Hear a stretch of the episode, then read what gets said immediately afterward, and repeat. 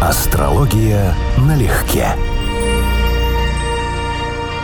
Привет, Константин. Здравствуй, Анечка. Друзья, привет. Здрасте всем. Ты азартный человек? Был. Рассказывай. Отучался. Ну, был очень азартный, был очень увлекающийся, и меня в детстве мама от этого отучала. Причем отучала очень любопытным способом. Мы играли в карты, я ненавидел проигрывать. Я тогда уже и в покер, в преферанс, это все было в порядке вещей, когда были на отдыхе.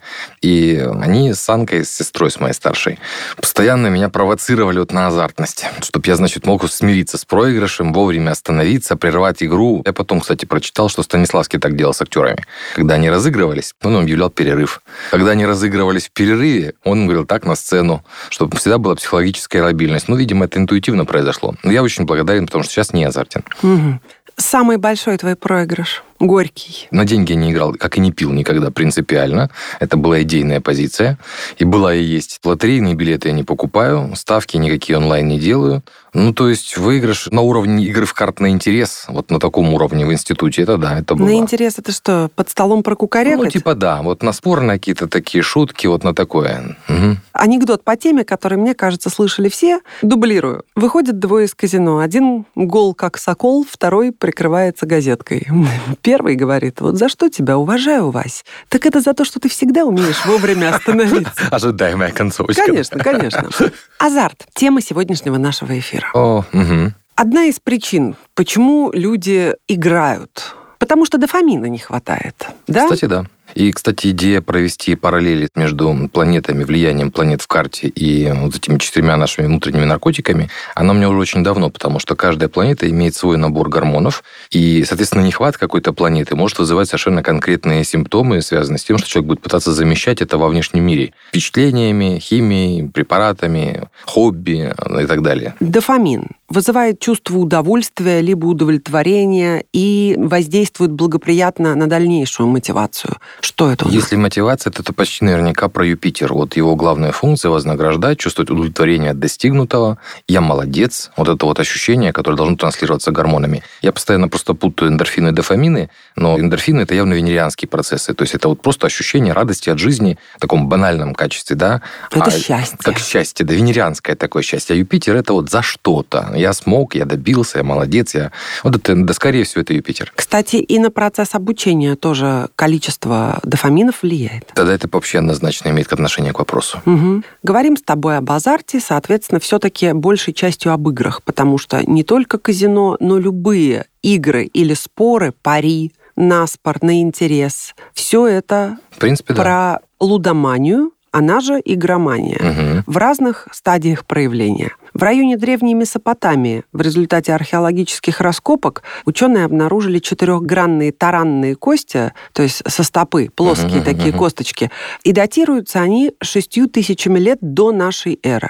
Угу. То есть люди играли... Игра была всегда. Всегда. Но одно дело, игра в шахматы, тоже в своем роде азартная, но абсолютно интеллектуальная и мистическая. Ну, она, она безусловно, не просто интеллектуальная, она сложная, всерьез. Она всерьез сложная. Вот угу. ее в сторону угу. тогда. Угу. Хотя и в шахматы на деньги играют профессионально. Да я скажу, что и шахматисты очень темпераментные люди, и столько историй со скандалами на шахматных турнирах. Это правда. Мой папа играл в шахматы на деньги. И в проферанс, и в Сочи в свое время здорово полпляжа выносил. Вот у меня тоже история, когда я был маленький, еще очень азартный. Я играл со старшей сестрой в шахматы, она всегда относилась к этому, ну как, надо, да? Но я-то играл азартно, она нет, поэтому у нас был один такой скандал, фамильное воспоминание, когда она взяла, свистнула у меня ферзя с доски. Я долго играл, не понимая, не помня, да, что у меня потом, а куда он делся, и выяснилось, что он меня украла в середине игры. Я сильно на нее обиделся. Вот эта азартная тема была, конечно, очень велика. Как можно относиться к этим вещам несерьезно? Что за шутки дурацкие? Это мне лет 7 или 8 было, наверное. Но недаром же из-за карточных долгов люди стрелялись, если не могли вернуть. Это, конечно, с понятием чести еще связано, потому что ты был бы выброшен из общества, ну и каждая собака была бы осведомлена о том, что ты человек нечестный, блуд, не, подлец. Не держащий слово, да, не И не рукопожатное существо да. Да, в да, этом да, мире.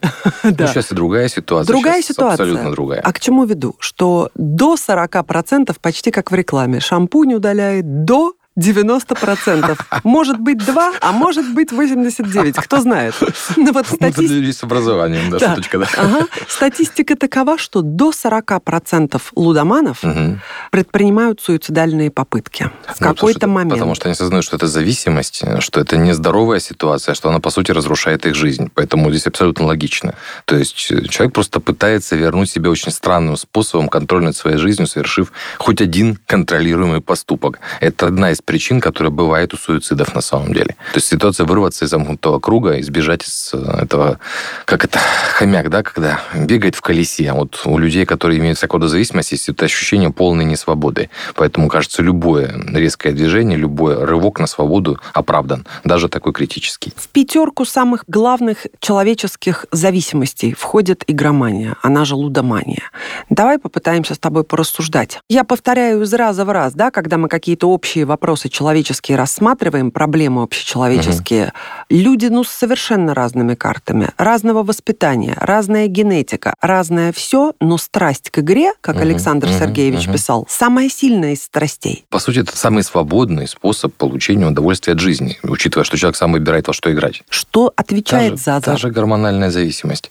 Должен отвечать, ну, если мы говорим про дома. Главный дом у нас азартных игр – это пятый дом. Это главная тема, связанная с развлечениями. Не азартностью вообще, да, а сферой азартных игр и игровой тематики. Но дальше у нас существуют планеты, имеющие отношение к огненной стихии. Огненная стихия у нас считается самая детальная, самая азартная. В меньшей степени к этому подходит вода, потому что вода направлена внутрь, и, соответственно, этот азарт не будет виден во внешней реальности. Это будет, скажем, азарт человека, как вот игроман в смысле компьютерных игр, да, вот он утонул с чем-то, с головой туда и так далее. А вот огненная стихия и огненные же планеты, особенно Марс, который очень любит соперничать ради соперничества. Если в человеке силен мотив, он в играх может получить то, что не получает в реальности. Он пытается превзойти, он пытается победить. Вот это выдает ему нужные гормоны. Может быть, нюанс, связанный с Солнцем или с Юпитером. Фактически, вот мы, опять же, ты с этого начинала и правильно обратила внимание, что есть гормоны, и вот один из юпитерианских гормонов, вероятно, да, он вознаграждает за полученный результат. Если у человека не хватает этого ощущения, он может пытаться получать его в играх. Вот юпитерианские качества. То есть я добился, я успешен, у меня получилось, мне повезло. Просто даже если повезло, да, в любом случае это тема вознаграждения. Ну, а если повезло, как раз адреналин выбрасывается колоссальный. Ну, там скорее сначала не везло, не везло, потом раз и повезло. Не вот всегда. Тогда, да. Не зря же говорят, новичкам везет. Да, но очень часто, еще раз, если новичку везет сразу, он часто не испытывает этих качелей внутренних. Он у их обязательно нет... испытает. Да, у них нет мощной пилы гормональной внутри. Вот повезло и повезло, ты считаешь, что так оно и есть. А потом, когда ты начинаешь терять, когда начинаешь переживать, ты начинаешь раскачиваться, и вдруг выигрываешь, вот это, собственно говоря, есть момент, где ты можешь подсесть. Азарт к игре превосходит силу воли большей частью? Ну, конечно. Иначе бы это не было проблемой. Что может в астрологии говорить о том, что эта тяга, это стремление, эта страсть выше тебя? Вполне объяснимые вещи. Это, как правило, Сатурн, который имеет меньшее значение или слабее в карте, или более проблемный, чем планеты, которые описывают, собственно, этот выброс счастья, радости и азарта. И человеку трудно себя остановить в этом плане. Он слишком увлекается или не умеет себя дисциплинировать, или делает это очень крайним способом. Сейчас, может быть, не совсем к месту пришлось. Не очень знаю, как у дела были у Высоцкого с азартом, в смысле азартных игр, но совершенно точно он был очень азартный человек в жизни. Вот в его случае, например, Сатурн в Овне – это положение, которое для Сатурна неестественное, у него крайности, то есть то отсутствие дисциплины, то гипердисциплина, да, и в итоге он не контролирует определенные вещи, описанные его планетами, вызывающими сильные эмоции. А вот у него, к слову сказать, Солнце соединено с Юпитером. Поэтому тема вот этого вознаграждения от успеха у него должна была быть очень сильной в карте. А как ты вообще увидишь в карте игромана? Ведь что-то должно быть и на денежные дома непременно. Второй, восьмой завязано, да? Второй, пятый, скорее, если свои деньги. Пятый, восьмой – это уже взять в долг. Конечно, но еще. игроки все к этому приходят, в основном, если они не миллиардеры. Я думаю, что дурное влияние пятого дома на карту. По смыслу это может читаться, к сожалению, и как плохая связь с детьми в жизни. То есть буквально дети влияют плохо на мою биографию. Но если это огненная стихия, если это огненные планеты, комбинации типа Марс-Юпитер, Солнце-Юпитер, имеющие отношение к пятому дому, а, я бы ожидал, что это будет именно не с темой азарта связано, а не с темой детей. И да, конечно, плохое влияние на тему денег или жизни целиком, то есть первый дом, правитель первого – Я видел как раз наоборот хорошие примеры. У меня была заочная консультация с человеком, который в дальнейшем стал очень-очень-очень успешным человеком. Ну, по сути дела, это миллиардер сейчас уже. А начинал он с того, что он был очень хороший преференсист.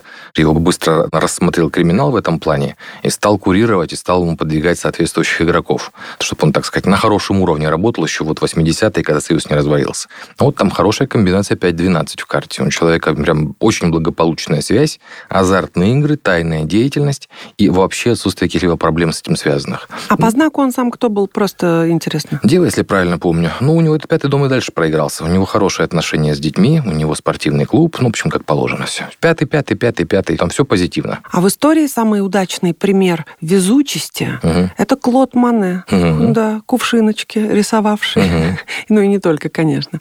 Он в молодости был беден, работал за копейки какие-то посыльным, и на творчество времени не хватало, потому что надо было на еду зарабатывать. Но в лотерейку Клод поигрывал. И однажды случилось натуральное чудо. Это общеизвестный факт ну, для тех, кто историей живописи интересуется. Он выиграл 100 тысяч франков. Это баснословная сумма, которая и позволила ему полностью погрузиться в творчество. Обалдеть. Бывает, да, счастье в жизни? Вознаграждение высших сфер. Какая-то да. очень хорошая карма позволила ему. По сути, сейчас очень часто азартные игры и выигрыш в азартных играх проходит как, ну, где такие легальные взятки. Это через азартные игры и через гонорар за написание книги, которую ты тоже не писал. А здесь это выглядит как взятка со стороны высших сил. Именно. То есть, на тебе, твори. На, да, да именно так. Перестань заниматься да, ерундой. ерундой да, не трать Делай талант. дело да. жизни. Вот интересно, он перестал покупать лотерейные билетики после этого? Не знаю, но то, что он их не просвистал, это точно. Ну, он действительно если, углубился если бы, в творчество. Если бы еще и перестал покупать, это было прям вот Прям для книги, он готовый сценарий, что человек правильно оценил полученное вознаграждение. Видишь, тебе всего мало. Вот тебе нет, надо нет. еще, чтобы он закончил покупать билетики. Я нуждаюсь в смысле. Поэтому... Смысл в том, что человек занялся и добился, остался в истории благодаря подаренным высшими силами да, но есть маленький нюанс. Если он покупает билетики, это одна мотивация, а если он не покупает, то другая. А самые, пожалуй, два известных примера из нашей истории, из литературы, угу. это Пушкин и Достоевский, ну, Достоевский конечно же. конечно, да. Ну, а Пушкин-то, ты прости меня, пожалуйста, занимал деньги у друзей аристократов. У Алексея Шишкина, известного ростовщика, в конторе бывал частенько. Угу. Брал суды из государственного Кстати, казначейства. Да, слушай, я подзабыл, он правда же был игрок. Не то Азартный слово. игрок. На угу. момент смерти общая сумма долгов Александра Сергеевича перед частными лицами составляла 92 500 рублей, рублей, а перед казной 43 333 рубля. Итого почти что 136 тысяч, что, как ты сам понимаешь... По при... тем временам... Это неподъемные деньги. Молодец, хорошо погулял. Которые за него, естественно, выплатил Николай I. Николай I достойнейший человек. Более того, после смерти Пушкина он еще какой-то выделил определенный пенсион для Натальи Гончаровой, угу. но и она не сумела в него уложиться, угу. оставив долгов тысяч на 25, если я ничего не путаю. И потом Николай I и за нее это покрывал. И очистил все Михайловское от долгов после смерти Пушкина. Ну, возможно, Пушкин того стоил. Нет, Пушкин, безусловно, истории, того да. стоил. Но... но вообще, конечно, времена интересные. Очень интересная. Исследователь его жизни, пушкинист Смирнов-Сокольский, высчитал, не знаю, насколько это верно, что в переводе на современную валюту долг Пушкина, общий после его смерти, равнялся 1 миллиону 169 тысячам долларов. Ну, хорошо гулял. Вот, кстати, к слову, это вторая стихия. Пушкина карту я в подробностях не помню, но помню, что у него скопление планет Марс, Венера, Луна и что-то еще в раке. Поэтому Марс с его сочетанием, Луна очень эмоциональный человек, которого должно было заносить. Именно именно по теме конкуренции соперничества. В отличие от Юпитера, который должен описывать ситуацию вознаграждения. Марс наспор, я первый, я лучший, я себя еще докажу, как это меня превзошли, вот в таком стиле. И да, он был азартен в том числе, я с, удов... с удивлением, так сказать, с удовольствием, с удивлением узнал, сколько у него было дуэлей. Он нарывался. Да он во всем был. Он, он непрерывно страстный, нарывался. страстный человек. И дуэли, да. и влюбленности, да, и да, женщины, да, да. и в литературе он страстен в объемах. Ну вот еще раз, я никогда не смогу осуждать мужчину за интерес к женщинам и за азартность или за творческий порыв, да. Но вот дуэли это был перебор, как показала дальнейшая практика. Как известная шутка, да, всей своей жизнью Александр Сергеевич учит нас, что интеллигентный человек в России должен уметь стрелять. Да. Ну, допустим, приходит к тебе женщина, приносит карту мужа, который уже вынес из дома все, что мог. То есть все сбережения уже весь в кредитах. Это же очень частая история. Хорошо, что в свое время в Москве закрыли казино, потому что я многих людей видела, дошедших до ручки Интернет абсолютно. перешли. Они просто поменяли Ну, прописку. этого я не знаю, что Мгм. с ними случилось, я не отслеживала их судьбы. И все же семьи их были глубоко несчастны, потому что из состоятельных людей они превратились, ну, если не сказать в нищих, то в очень бедных. Как ты это в карте посмотришь, что человек будет иметь достаточно, и все спустят, абсолютно все уйдет. Более того, придут долги и огромные проблемы. Ну вот если это постоянная ситуация, я могу сказать, по многим голливудским звездам я это видел по картам, когда мы предполагаем, что голливудская звезда – это обычно высокие гонорары и так далее. Но мы забываем, что у них очень часто еще более высокие расходы. И карта содержит именно соответствующие показатели. То есть это проблемы вот комбинации 2-5, деньги, азарт, деньги, хобби, Потеря денег на соответствующие обстоятельства, явно сложные аспекты с этим связанные. То есть человек, который, по сути, больше тратит, чем зарабатывает или накапливает, может э, отыграться таким образом. Управитель второго дома или управитель первого в изгнании, в знаке изгнания. Управитель любого дома в изгнании читается как неестественное или неадекватное, особенно с точки зрения психологии, поведение человека в жизни вообще. Управитель первого, управитель в деньгах, управитель второго. И, собственно, масса проблем будет связана именно с тем, что человек сам совершит ошибки, которые приведут к серьезным проблемам. Поэтому варианты, которые есть, это не все, конечно. но Только А банкротство? Банкротство из-за игры, из-за азарта. Да, у меня даже пример был. Была квадратура с участием Плутона между вторым и пятым домом. Достроилась до того квадрата транзитный Нептун у человека, и вот человек рванул на рынок Форекс. Минус квартира, минус машина, коллекторы, официальное банкротство. Вот как в книжке по учебнику. Квадрат Плутона к управителю второго, риск банкротства, один из показателей. Тогда еще один в противовес счастливый пример. Людвиг ван Бетховен. Он зарабатывал игрой в карты в сложное время, чтобы выживать. И игра была похожа, ну, скажем, на сегодняшний покер, плюс-минус. Да, играл так виртуозно, не только на музыкальном инструменте, что его карточные гонорары превышали музыкальные. Ну, это во многом говорит о музыкальных гонорарах, надо сказать, больше даже, чем о карточных. Ты знаешь, что Лев Николаевич Толстой в свое время одну из построек проиграл в своей Ясной Поляне в карты по молодости. Хотел ее потом выкупить, но так и не смог. Я не знал, ну, это как раз к разговору о заработках. Если люди теряют такое имущество и такие суммы, и такие долги оставляют, и это всю историю, значит, кто-то на этом наживается. Значит, есть люди, которым эти деньги перетекают. Безусловно. А это Например, большие суммы. Например, хотела сказать владельцы казино, а потом вспомнила, что среди владельцев казино, во всяком случае российских, были тоже глубоко подвержены азарту люди, которые играли в других казино. Я знала один пример, у меня это всегда вызывало тяжелейшее недоумение. Представляешь, владеть казино, чтобы брать, грубо говоря, деньги из кассы Мгм. и ехать в другое казино Ну, и оставлять их там. Это человек, который понимает, что это как с тем же спиртным или с наркотиком. Он понимает, что это вредно, но он понимает, что он не может остановиться. А ты знаешь, какое количество крупье, хотя и запрещено, играют сами? Вот это, конечно, совсем, совсем-совсем. Вот я поэтому и спрашиваю тебя, что это такое непреодолимое, которое распространяется на колоссальное количество людей, и что это астрологически еще? Ну, астрологически, еще раз, это сильная витальная стихия, то есть огненная или водная, имеющая отношение к пятому дому, и, как говорит астрология, флектированная, то есть поврежденная. Это соответствует тому, понимает игроманию психология. По сути, психология считает, что игроман отчаянным образом болезненно хочет жить. Это один из вариантов чтения, да? Он наполняет свою жизнь сильными эмоциями, и вот иначе ее просто не чувствует. Он так сбегает от депрессии, он так сбегает от каких-то проблем, от суицидальных мыслей, от экзистенциальных каких-то вопросов, которые он не может или не хочет решить. Поэтому это и сразу и про бегство, и про сильную жизнь, буквально сильные страсти, которые требуют какое-то выражение. Ну, по сути, еще раз, для, если мы говорим не о легализованных играх, азарт может проявляться в том, что, скажем, когда у человека есть большое количество денег, и он не испытывает азарта от того, что может купить что-то дорогое, он пытается купить то, что купить нельзя. Людей, обстоятельства, чужие страдания, еще что-нибудь.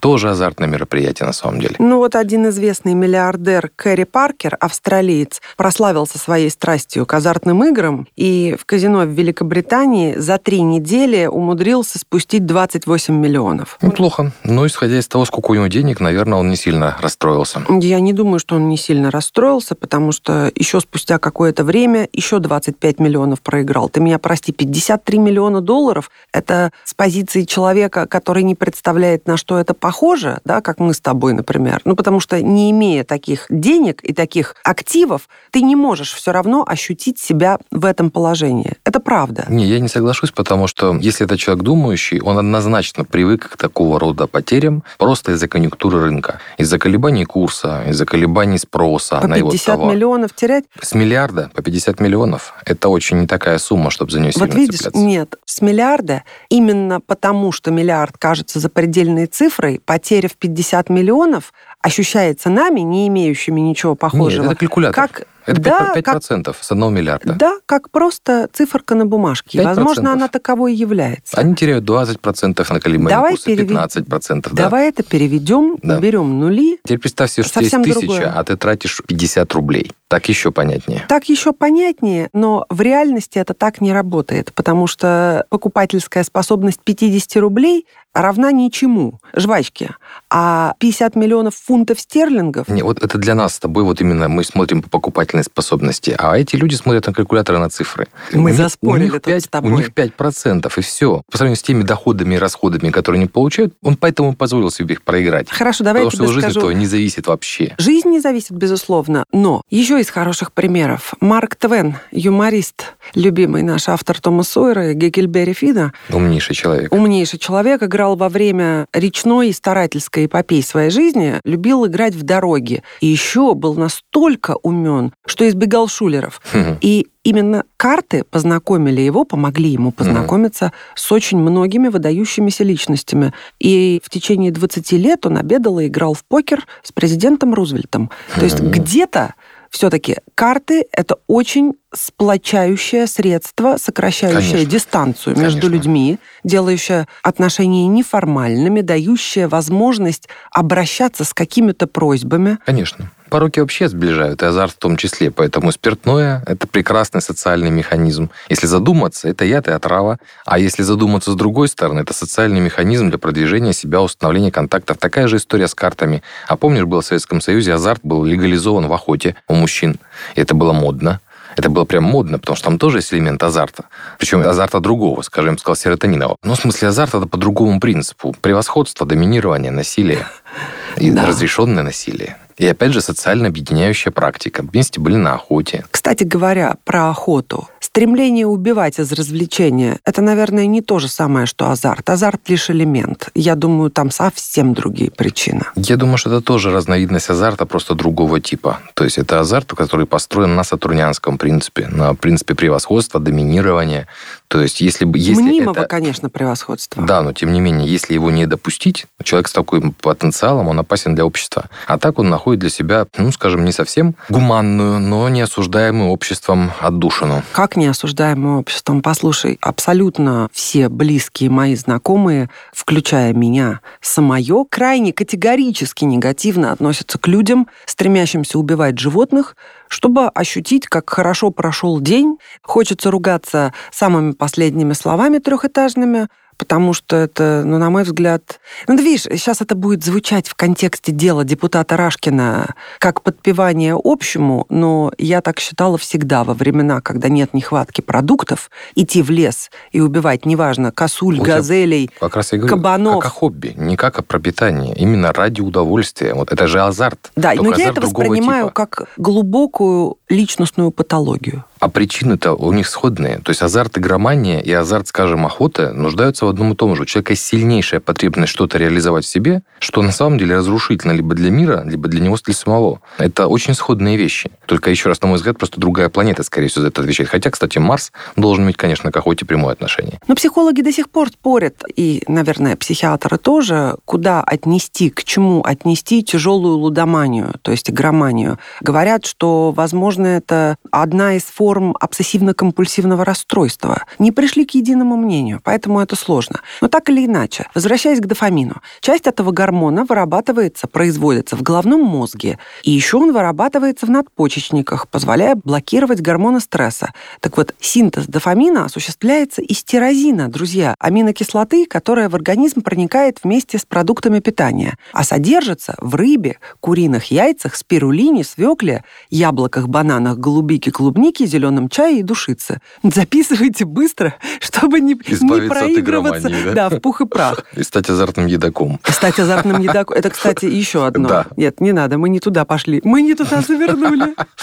Поворачиваем. Повышение уровня дофамина для того, чтобы не играть, опять же, можно достичь через межличностное общение. Естественный способ повысить дофамин – это прикосновение, это поцелуи, объятия, секс, поглаживание и щекотки. Поэтому, друзья, щекочите тех, чей дофамин вам не безразличен. Пока вас не убили за эту щекотку. Не все это любят. Я просто реально знаю людей, которым это не будет вырабатывать совсем не те же эмоции, не те же ощущения. А я шутила. Не. Про щекотку, конечно. Не, не про щекотку. Я вот про объятия, про все остальное. Есть люди, которых это не радует. Наоборот, это вторжение в личное пространство. Или это настолько привычная практика, ты можешь это купить, что тебе это не радует, тебе нет ощущения выброса адреналина, гормонов и так далее. Это все банальность. Есть разные типажи. Отлично подвел к финалу. По представлениям астрологии, как я себе понимаю астрологию, да, азарт – это фактически уродливая форма желания жить или бегство от смерти. А вот как именно азарт распространяется, то есть будет ли это игромания в смысле официальных игр, или это будет трофейный инстинкт, превращенный в азарт, шопинг, то, что мы называем, или это будет агрессивное там переедание, или это будет охота, или это будет сексуальная зависимость, или что-то еще, это все, по сути, явление одного порядка. То есть у них как бы общая причина. Искаженный гороскоп, у которого есть сильные, но проблемные планеты, требующие реализации. И они могут разрушить человеку биографию. Генерал Шарль де Голь тогда сейчас скажет, выскажется. Угу. Существуют три дороги к гибели. Азартные игры – самая короткая, женщины – самая приятная, а следование советам специалистов – самое надежное. Хорошо, слушай, как хорошо. Неожиданный финал. Классика юмора – это неожиданный финал, поворот в конце, да? Ты ждал чего угодно, но понял, что это оказалось умнее, чем ты себе придумал. Не играйте, друзья. Щекочите друг друга и обнимайтесь. Всем пока. И следуйте советам специалистов. Астрология налегке.